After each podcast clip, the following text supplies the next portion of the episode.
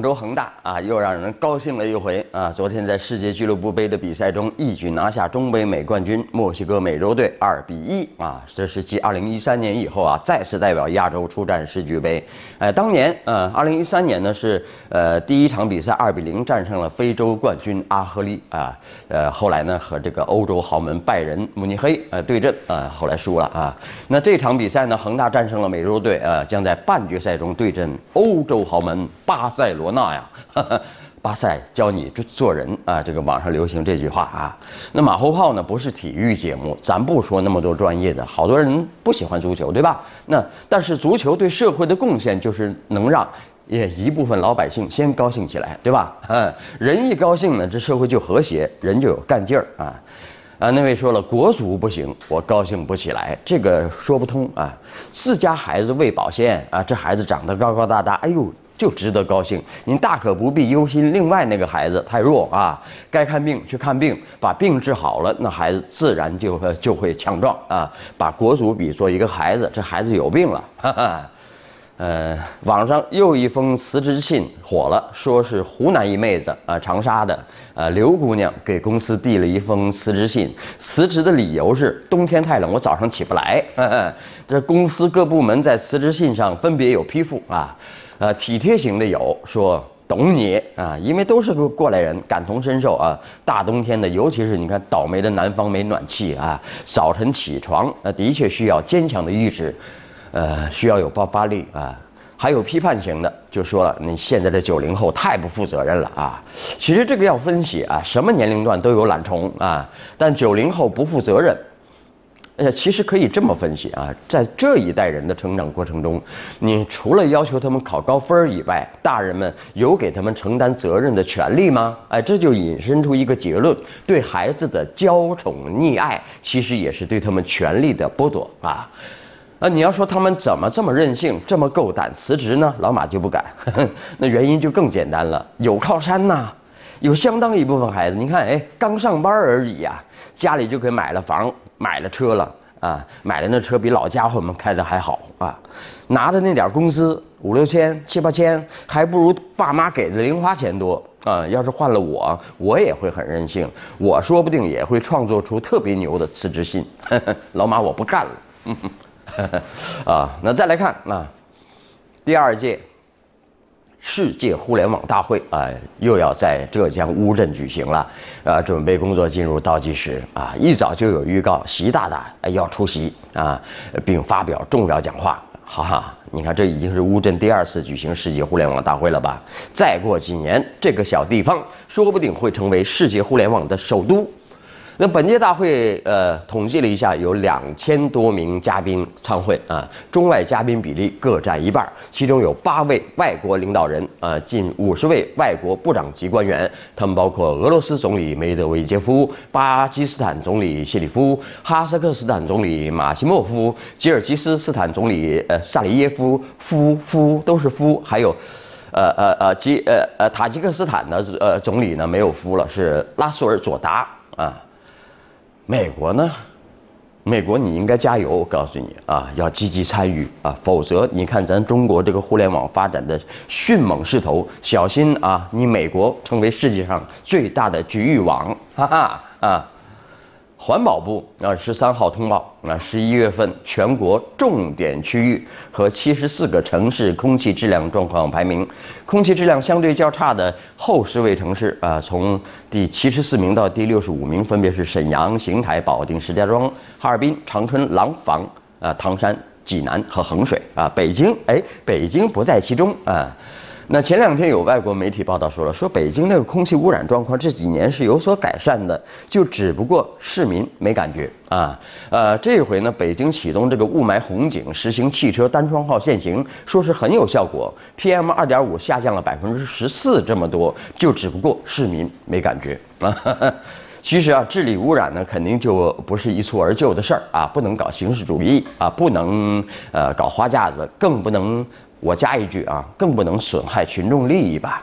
那最近人民日报也就有报啊，说有人喜欢夸海口，说狠话，源于急功近利，缺乏治污常识，以为一声令下，嗨，那雾雾霾就退了啊，权力大的不得了啊！这污染问题的本质是发展问题嘛？啊，铁腕治污，既要有火烧眉毛的紧迫感，更要有呃积跬步至千里的理性和这个耐心。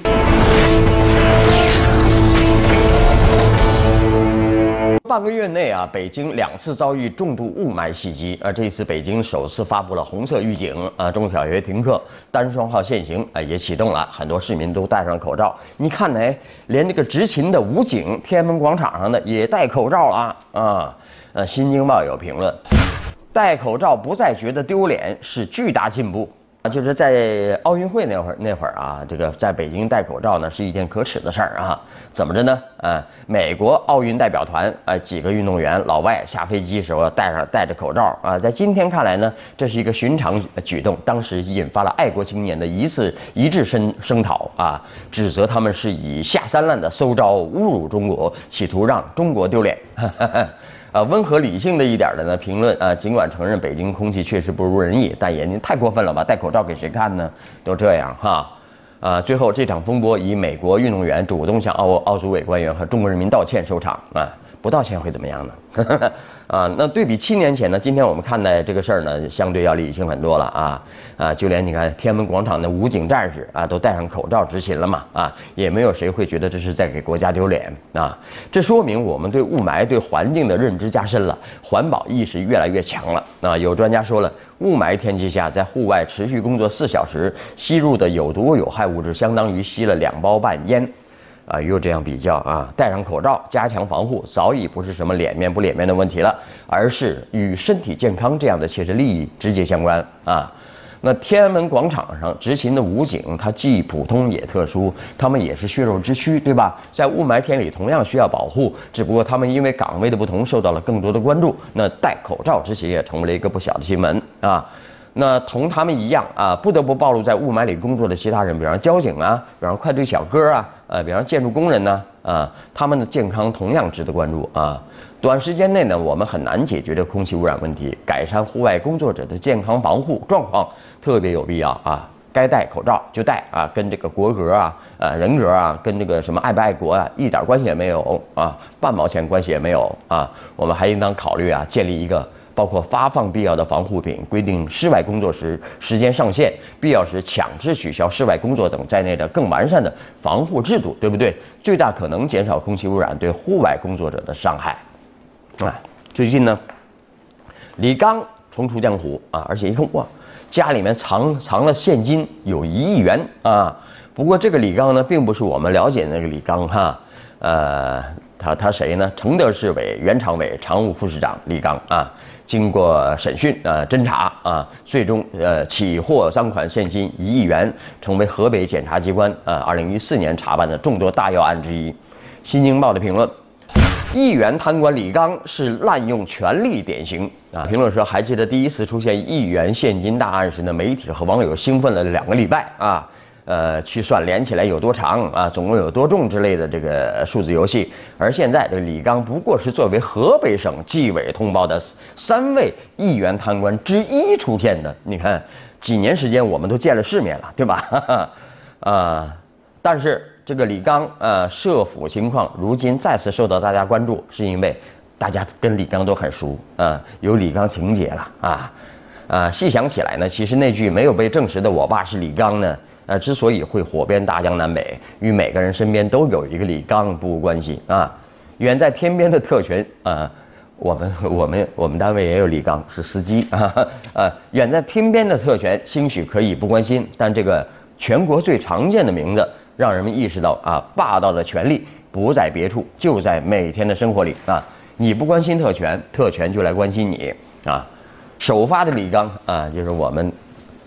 传说中的那个李刚呢，并没有被坐实有任何的不端啊。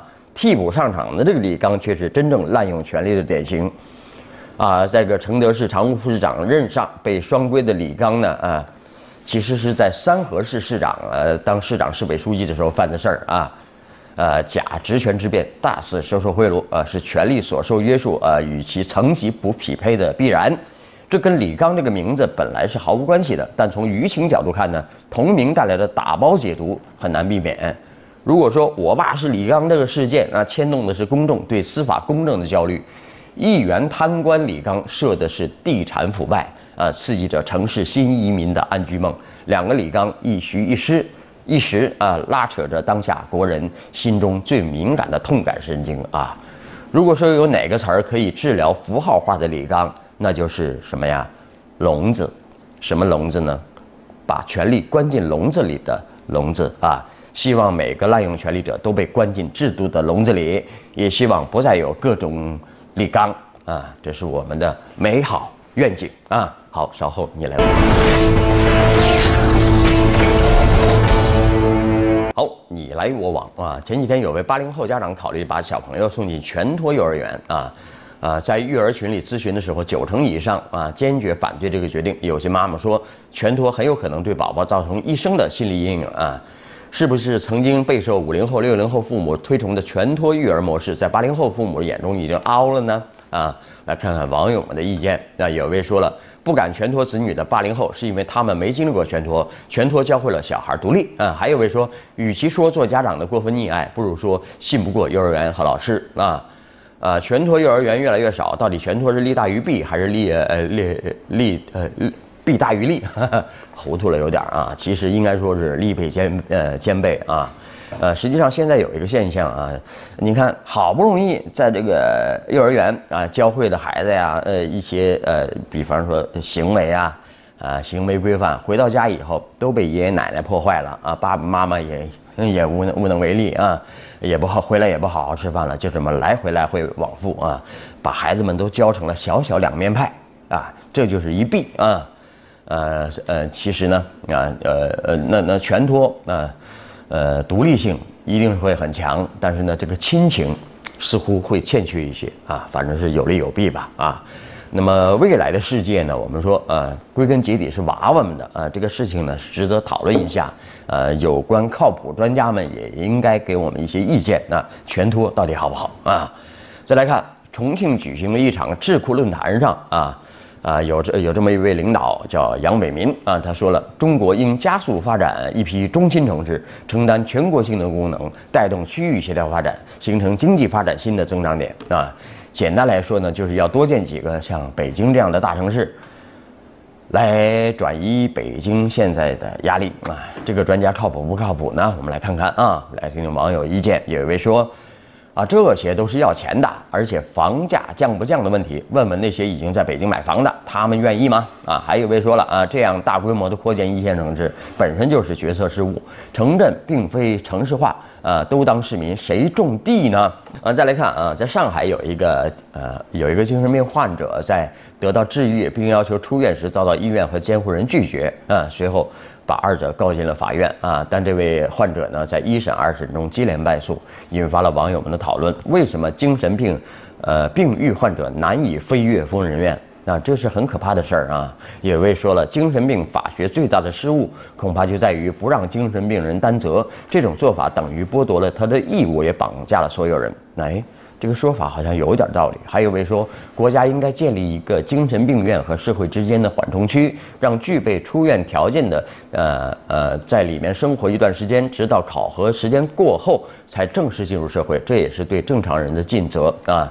呃，精神病患呢，不要以为这是小部分人的事儿哦，啊，其实呢，如果呃看标准啊，这红线画在哪儿？如果稍微往下拉一点，我们好多人都是精神病患者啊，啊，对吧？程度不一样而已啊，但呃更需要得到社会的关怀啊，特别是他们的病情得到适当治疗并实际控制以后呢，重新返回社会，就需要更多正常人的努力啊。你正常吗？正常，那就努力吧，对吧？啊。好，那今天的节目就这样。回看更多新闻，请关注本台官网、荔枝台媒体推送 APP，还有微信公众号。明天晚上我们接着聊，拜拜。我是一匹来自北方的狼走在无垠的旷野中